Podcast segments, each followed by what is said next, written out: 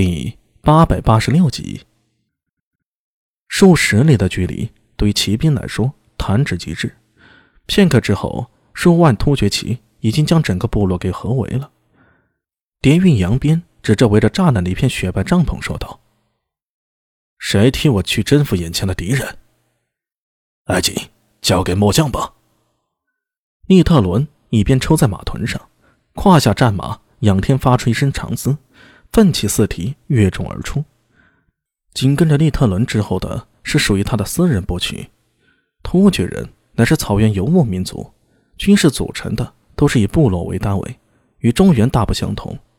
困住木昆部的狼骑让出道路，利特伦一马当先冲了上去，在距离栅栏十丈远的距离猛地一拉缰绳，战马人立而起，仰天咆哮。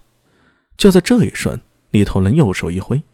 一根带着铁爪的套马索飞了出去，笔直抓上了木栅栏。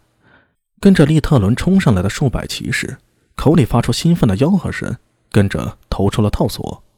从空中看去，仿佛蜘蛛吐丝般，一下子将木昆部大门前的栅栏给粘住了。眼见套中了栅栏，利特伦一拉马缰，大声呼喝着向回跑去。跟着他的狼骑们有样学样，同时打马往回跑。随着一声巨响，长长的木栅栏受不了此力，在刺耳的断裂声中被拉得飞起。通往木昆部大帐的路打通了，不待利特伦指挥，跟着他的狼骑已经分散着冲向了眼前雪白的帐篷。可能会是一场恶战，也可能是一面倒的屠杀。总之，让狼骑冲进部落，将是唐军最错误的决定。哎，夹击马夫。前冲的利特伦忽然感觉到一丝不妙，怎么如此安静呢？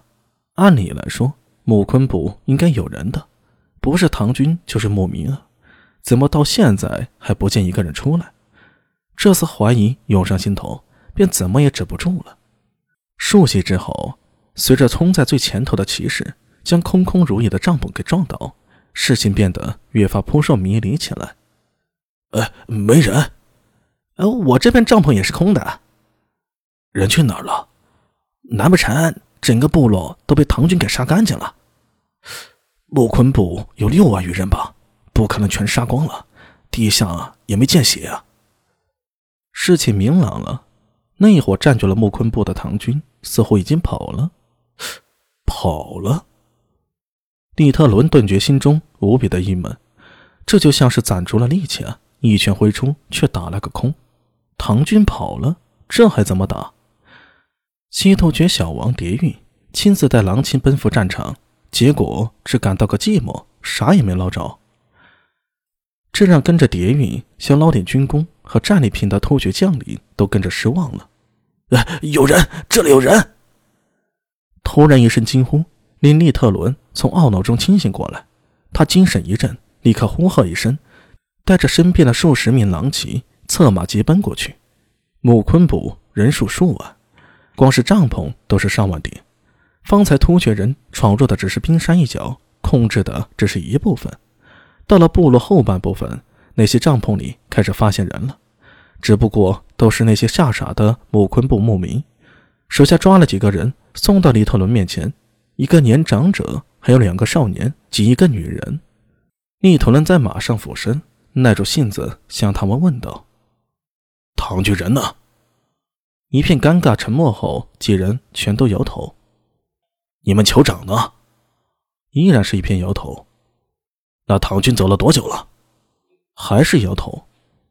利特伦不由大怒，这他妈一问三不知，自己还怎么跟蝶玉去汇报啊？后方有蝶韵身边的狼卫策马赶来，向利特伦转述蝶韵的命令，命他回到战马前说明情况。利特伦心里暗骂了木昆部的人都是一群蠢货，眼珠一转，手在刚才那几个木昆部的人身上一指：“把他们都带着，一会儿阿姐要问话。”是。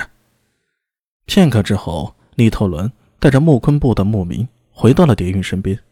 蝶韵的目光在这些人身上一扫，落到了利特伦脸上。木昆部的唐军呢？阿姐，那些唐军。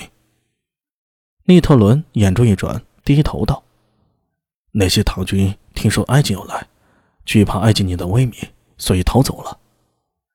蝶玉没有理会利特伦的马屁，从他那张清瘦的脸上，一双如鹰隼一样锐利的眼睛微微闪烁着，停了片刻，才接着说道：“唐军知道我要来。”这话问的透出他心里的疑惑。蝶玉亲自领兵前来，这可是机密，就连大汉身边也没多少人知道这件事儿。如果唐军提前知道，那蝶韵对于唐军密探的情报能力。还得高看一眼，呃，可能是他们猜到的。利特伦意识到自己的话里的漏洞了，低下头，额头冷汗滚滚落下。